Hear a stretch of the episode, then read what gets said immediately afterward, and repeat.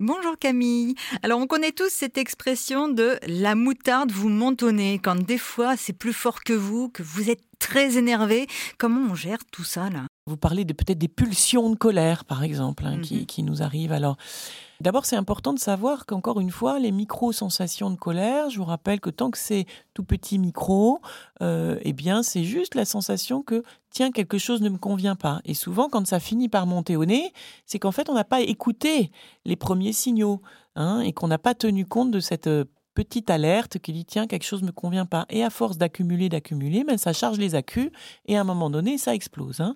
donc ça c'est une première euh, première façon d'expliquer pourquoi d'un coup ça vous monte au nez. C'est que certainement il y a tous les premiers signaux dont vous n'avez pas tenu compte. Et ça il faut vraiment apprendre et presque se voilà, avoir une espèce de discipline pour que dès qu'un micro-signal de quelque chose qui ne vous convient pas arrive, tout de suite vous en faites quelque chose, sans attendre que ça se cumule.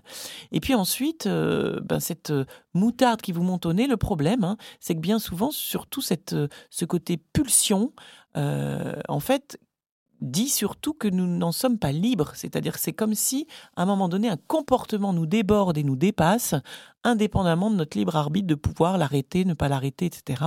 Et ce qui est assez terrible, c'est qu'il est surtout très inefficace.